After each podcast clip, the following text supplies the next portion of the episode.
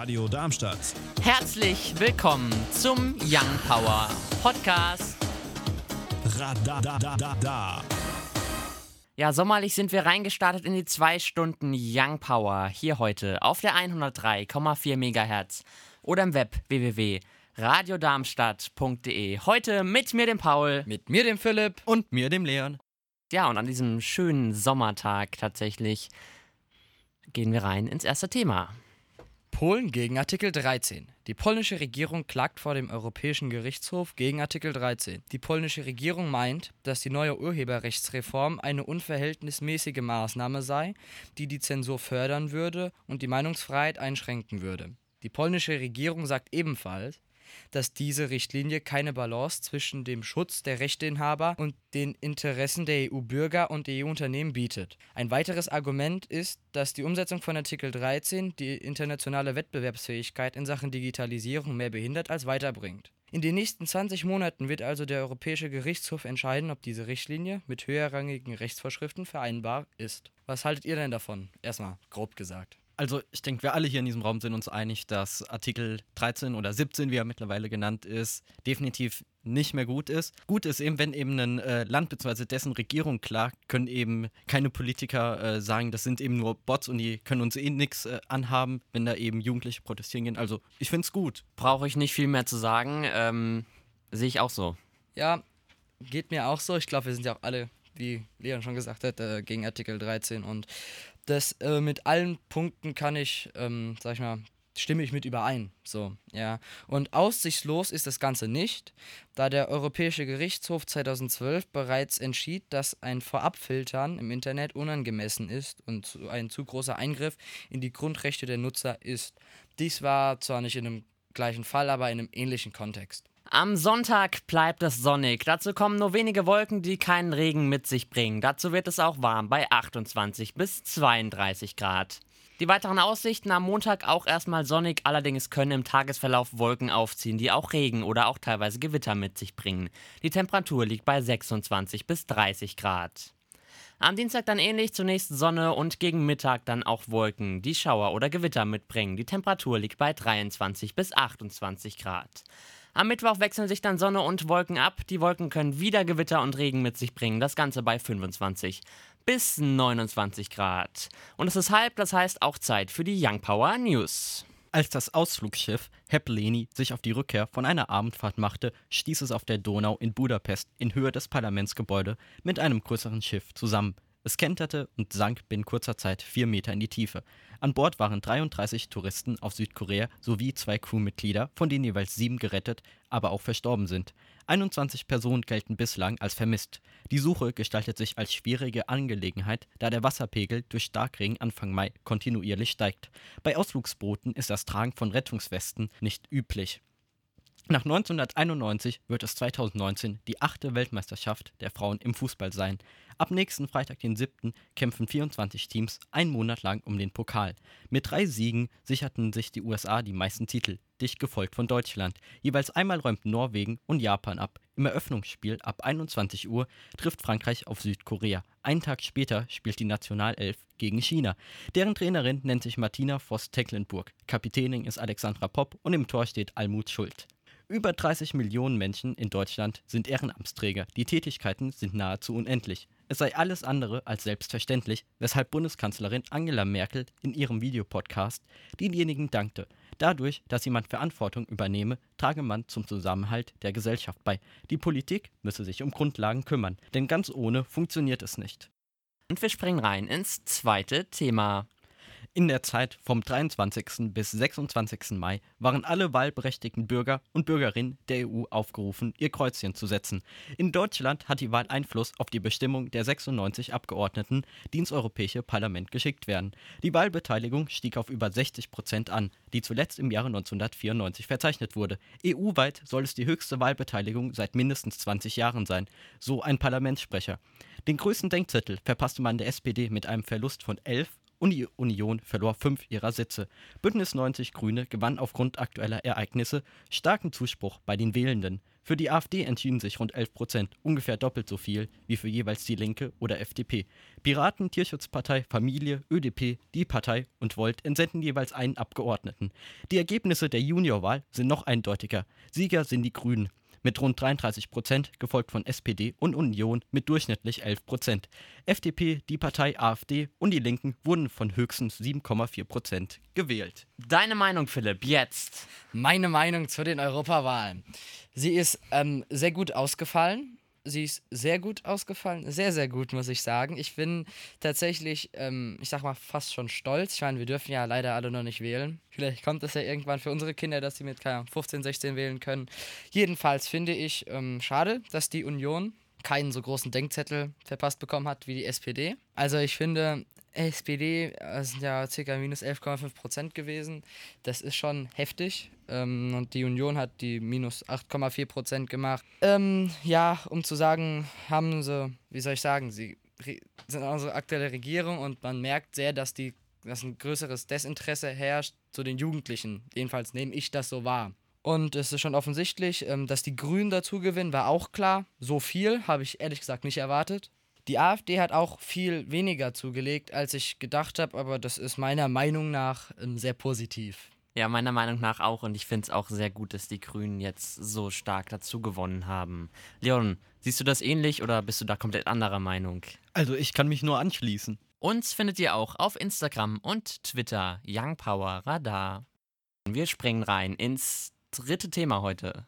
Darmstadt Dieselfahrverbot. Auf zwei stark befahrenen Straßen in Darmstadt gilt ab heute wegen zu hohen Stickoxidbelastungen das erste Dieselfahrverbot in Hessen.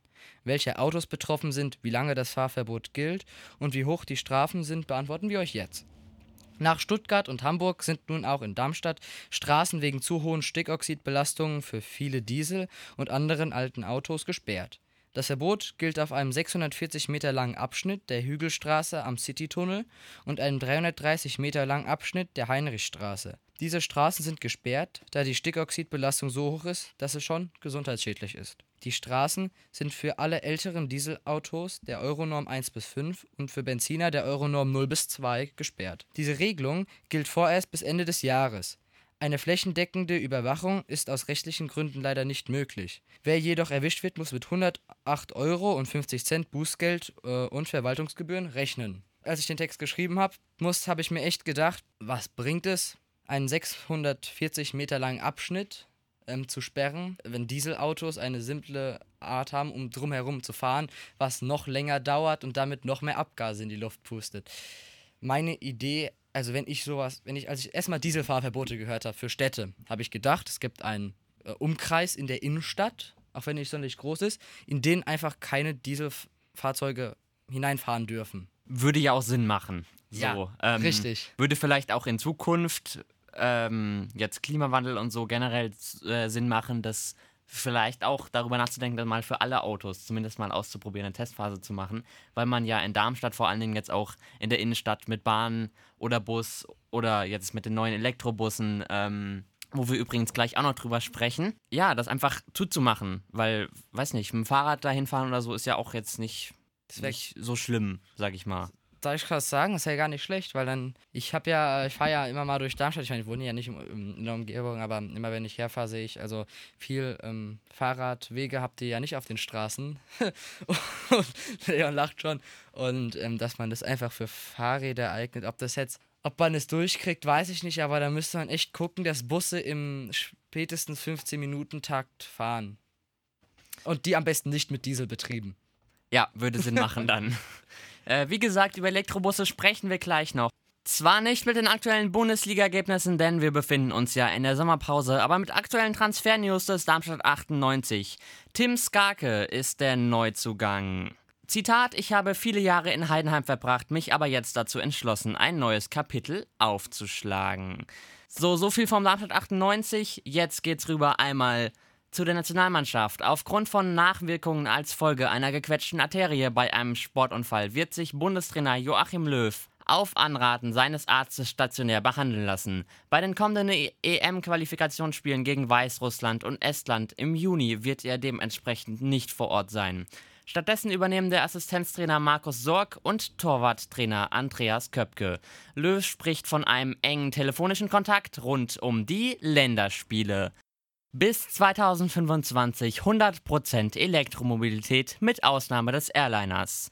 So lautet das Ziel des in Darmstadt für den ÖPNV zuständigen Unternehmens HERG Mobilo. Es scheint nach einer Kampfansage oder gar utopisch zu klingen. Doch man hat einen konkreten Plan, der bis zuletzt eingehalten werden konnte. Eine Machbarkeitsstudie wie auch die Ausschreibung der ersten E-Fahrzeuge liegen schon Jahre zurück.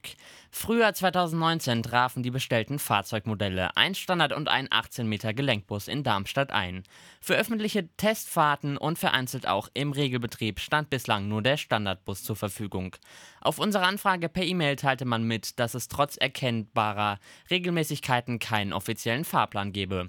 Voraussetzung für die ganztägige Nutzung im Regelbetrieb sind ausreichend Personal, das noch geschult werden muss und im Zuge dessen wichtige Erfahrungen sammelt. Busfahrer, die schon einmal den Elektrobus fuhren, freuen sich über die ruckfreie Beschleunigung und das leise Fahrerlebnis. Aber was ist der Unterschied zu herkömmlichen Dieselbussen? Die Höchstgeschwindigkeit ist es definitiv nicht, denn die liegt stets bei rund 75 km/h. Der 12 Meter Elektrobus ist mit einer Motorleistung von 170 Kilowatt seinem Konkurrent mit Dieselmotor deutlich unterlegen. Im Duell der Gelenkfahrzeuge hat der Elektromotor über 30 Prozent mehr Leistung. Der Punkt für schnellere Tanken geht ohne Zweifel an die Verbrenner. Dennoch verhält sich die Ladezeit mit 4 bis 6 Stunden in einem angemessenen Rahmen. In puncto Langlebigkeit kann man Elektrobussen nichts vormachen. Laut Herc Mobilo plant man, solche Fahrzeuge bis zu 20 Jahre zu nutzen. Das sind 8 Jahre über dem aktuellen Durchschnitt.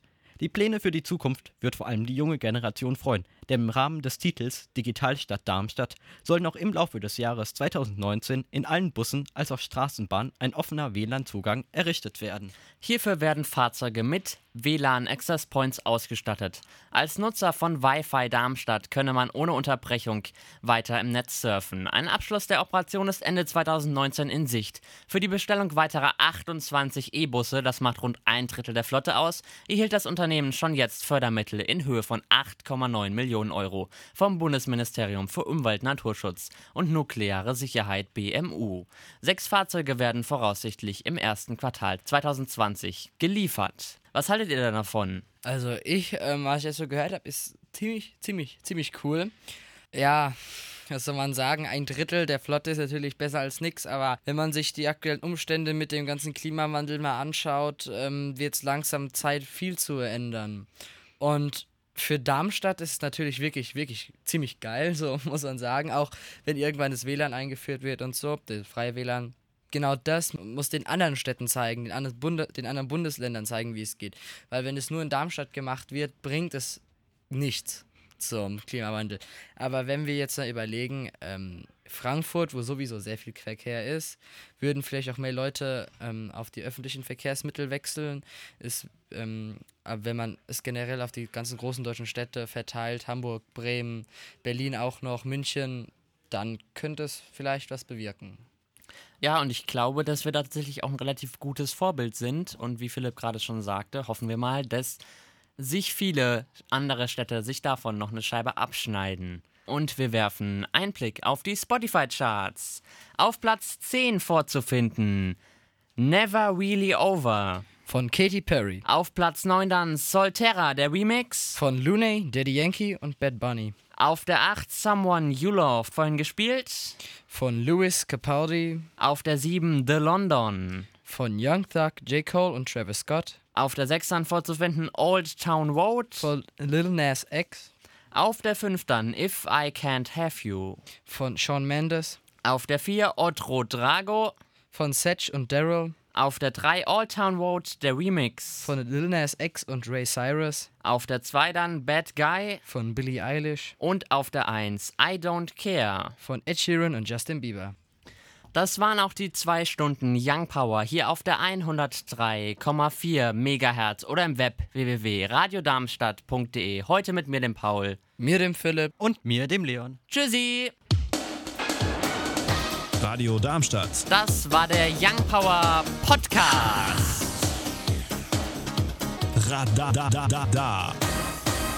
Wenn ihr mehr von Young Power hören wollt, dann könnt ihr gerne unsere Sendung immer samstags von 17 bis 19 Uhr auf der 103,4 MHz oder im Web www.radiodarmstadt.de auschecken.